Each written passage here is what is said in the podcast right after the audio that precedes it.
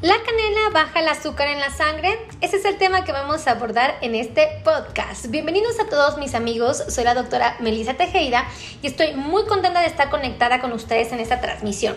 Definitivamente vamos a hablar de uno de los elementos que ocupamos mucho en la cocina y es la canela. Definitivamente estoy convencida de que muchas personas desconocen las ventajas y las desventajas que tiene consumir esta pequeña corteza que encontramos en un árbol muy famoso. Así es que vamos a empezar y déjenme platicarles que efectivamente la canela es una corteza interna de un árbol llamado Cinnamonum. Este arbolito tiene la capacidad de producir dos tipos de eh, canela. Una canela que es la canela de, de, tipo Casia y otra que se llama Ceilán. Y bueno, lo interesante de este tipo de canelas es que una eh, es muy costosa y que tiene un componente eh, que no es nada saludable que evidentemente eh, no es el adecuado para, nuestra salud. Y, la otra variante que es la Ceilán, que es mucho más comercial, es mucho más barata y es la que encontramos prácticamente en todos los centros comerciales o tiendas de distribución de estos productos. Déjenme platicarles las ventajas que tiene consumir la canela. Y más para aquellos que viven con diabetes. Fíjense, la canela nos puede aportar una importante cantidad de hierro, de calcio, de fibra, de vitaminas tales como la vitamina C, la vitamina B1. La canela, cuando la ocupamos de manera responsable, también nos va a brindar selenio, va a tener una actividad antioxidante en el cuerpo y antimicrobiana. Además, tiene la capacidad de no aumentar el peso en las personas, es decir, no nos engorda. Evidentemente tiene efectos expectorantes, por esa razón la ocupamos mucho cuando estamos enfermitos de la garganta y se les manda a hacer esos tecitos de canela deliciosos. Eh, evidentemente tiene una un efecto maravilloso sobre la diabetes y es que nos ayuda a bajar los niveles de glucosa en la sangre.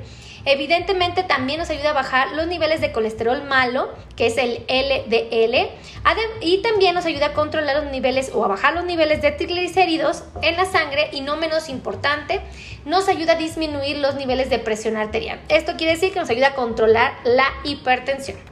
Ahora, tiene un componente que es la cumarina. Ajá, esta tiene un efecto anticoagulante que es bastante beneficioso y tiene la capacidad de brindar relajación a las personas, aumentar la capacidad de memoria y por supuesto mejorar la digestión. Por eso van a escuchar muchas veces que las personas decidimos tomarnos un tecito de canela porque definitivamente tiene efectos maravillosos. Pero también tienen que saber que si usamos la canela de manera irresponsable, y la consumimos de manera excesiva, nos puede meter en líos. Y esto es por su componente que tiene, la cumarina. Sobre todo el tipo de canela del tipo casia, este, este tipo de canela es la que más contiene cumarina y la cumarina, bueno, puede llegar a tener un efecto tóxico en el cuerpo. Les repito, la que normalmente ustedes encuentran en los centros comerciales, en las tiendas de autodistribución y en las tienditas, o en donde nos venden productos para los alimentos, va a ser la variante Ceilán. Pero deben estar muy atentos para que eh, sepan que de cualquier manera tenemos que ser muy responsables para el consumo de canela, puesto que si excedemos el consumo de la canela, eh, que jamás debemos de rebasar los 5 gramos de canela Ceilán al día, eso es bien importante, jamás rebasemos esta cantidad, nos puede causar un daño hepático, así como escucharon. Digo, las bondades son maravillosas, pero el exceso tiene sus detalles, como todos los alimentos.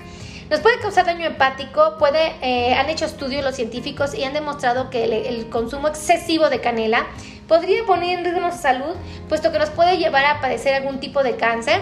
Y esto, aunque todavía falta por estudiar y falta eh, por descartar muchas, muchas otras cosas, bueno, han hecho estudios en ratoncitos y han descubierto que el uso excesivo de la canela, bueno, puede fomentar la presencia de ciertos cánceres. Ahora, el exceso de la canela también puede generar úlceras bucales. Evidentemente, aquellos que son hipersensibles a la canela pueden desarrollar alergias.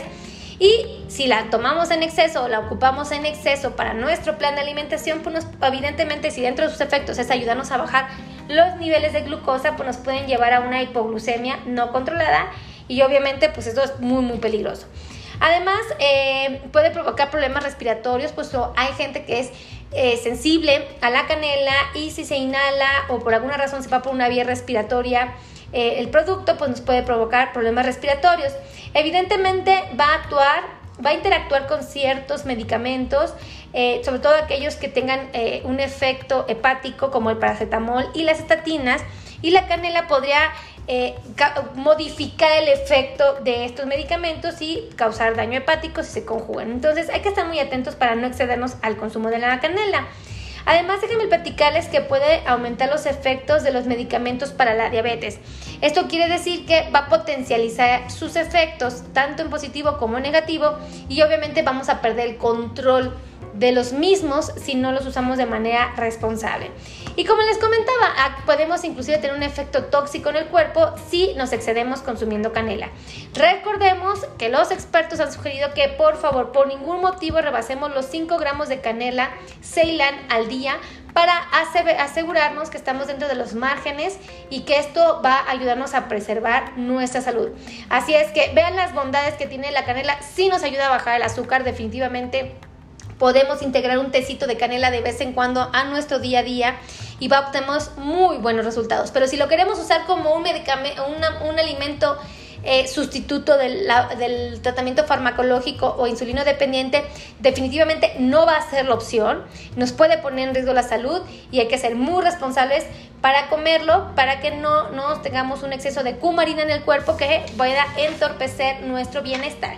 Así es que si les gustó este podcast, amigos, les voy a invitar que por favor compartan, compartan, compartan, compartan, compartan, compartan este podcast.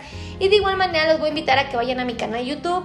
Mi canal se llama Melissa Tejeda, me van a encontrar ahí. Hay cientos de videos que les pueden ayudar a aprender un poquito más acerca de la diabetes y que les puede interesar bastante. Así es que muchísimas gracias a todos, que Dios los bendiga y nos escuchamos en la siguiente transmisión. Hasta luego, gracias y bye.